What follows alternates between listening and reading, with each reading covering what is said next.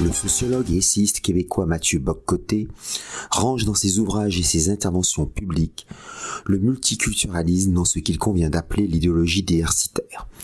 Mais ce terme comporte d'évidents contresens, en particulier quand il concerne l'ethnodifferentialisme, cette prise en compte de l'indéniable diversité humaine. Il est par conséquent préférable de désigner cette manifestation de l'œuvre égalitariste par idéologie inclusive. Cette dernière infecte en priorité le monde universitaire. La capitale des Gaules compte trois universités. Lyon 1, Claude Bernard, s'occupe des sciences et de la médecine. Lyon 2, Lumière et Lyon 3, Jean Moulin résultent d'une scission post-68 art. Longtemps, Lyon 3 fut réputé pour l'excellence de son enseignement. Bien des professeurs avisés n'y cachaient pas leurs solides convictions non conformistes. Jean Audry, Jean-Paul Allard, Jean Varenne, Bernard Lugan, Bruno Gollnisch, ou les amis Pierre Vial, Bernard Notin et Jacques Marlot président de cette université entre 1979 et 1987, une longévité notable et exceptionnelle, Jacques Goudet enseignait la culture italienne.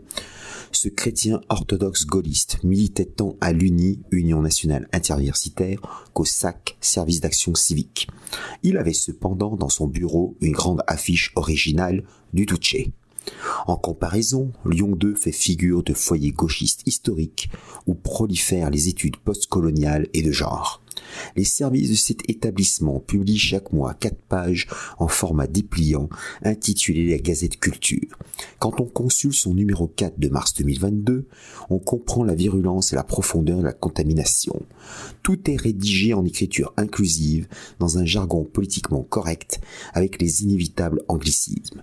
Sa lecture nous plonge dans une franche hilarité, tant sa prétention de sérieux vire vite en, une formidable La présentation, par exemple, d'un spectacle de danse nocturne étudiante nécessite la logorée suivante.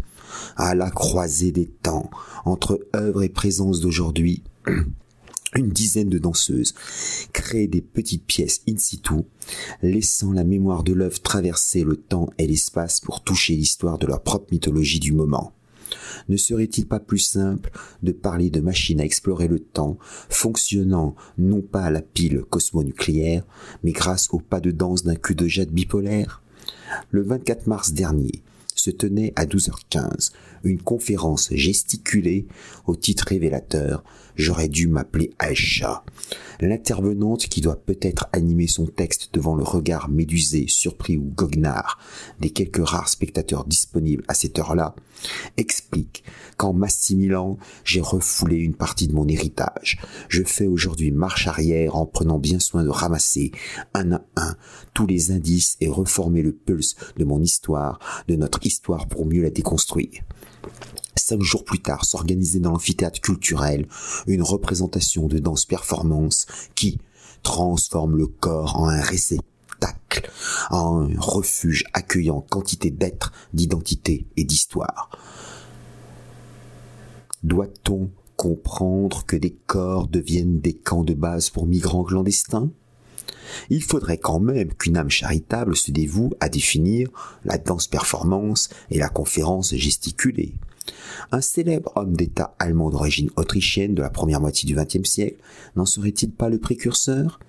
Une autre pièce de théâtre, Le Petit Chaperon Uf, proposée dans le cadre de la semaine d'éducation et d'action contre le racisme et l'antisémitisme, emploie des éléments de marionnettes posés à même les corps. La dramaturgie en est toute révolutionnée. À quand une pièce de théâtre sur une cuvette de toilette? Bien que n'existant pas la théorie du genre, s'invite néanmoins dans la programmation. À l'occasion de la journée internationale de la visibilité transgenre, des courts-métrages engagés LGBTQIA+, sont proposés au public étudiant. Mieux, l'université lyonnaise projette un documentaire réalisé en 2017 par un certain David France sur la vie et le meurtre de Marsha P. Johnson.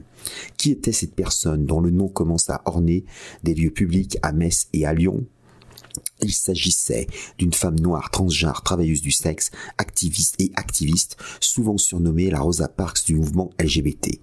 On apprend, avec une réelle inquiétude, que cette projection sera suivie d'un échange entre spectateurs et spectatrices. N'y aurait-il pas une invitation sous-entendue pour une bacchanale estudiantine disgenrée à venir? Plus sérieusement, comment les étudiants peuvent-ils suivre ces animations à des moments où se déroulent cours magistraux et séances de TD Ne négligeons cependant pas que certains doivent y assister presque contraints et forcés, car ils bénéficieront ensuite de la validation d'une partie de leur année. L'université Lyon 3 n'est pas un cas à part. Toutes les universités de France reprennent ce salmicondis idéologique ultramoderne, y compris Lyon 3 désormais épuré de ses brillants enseignants mal pensants. Qu'on ne soit donc pas ensuite surpris par la place négligeable des universités hexagonales dans les classements internationaux. L'enseignement supérieur fourgue une courge supplémentaire d'idéologie inclusive, guère étonnant dès lors que maintes nouveaux bacheliers choisissent des études courtes en IUT qui à terme s'ouvriront eux aussi à la déconstruction des connaissances s'il ne surgit pas auparavant une réaction vitale de rejet ontologique de ce néant conceptuel. Salutations flibustières.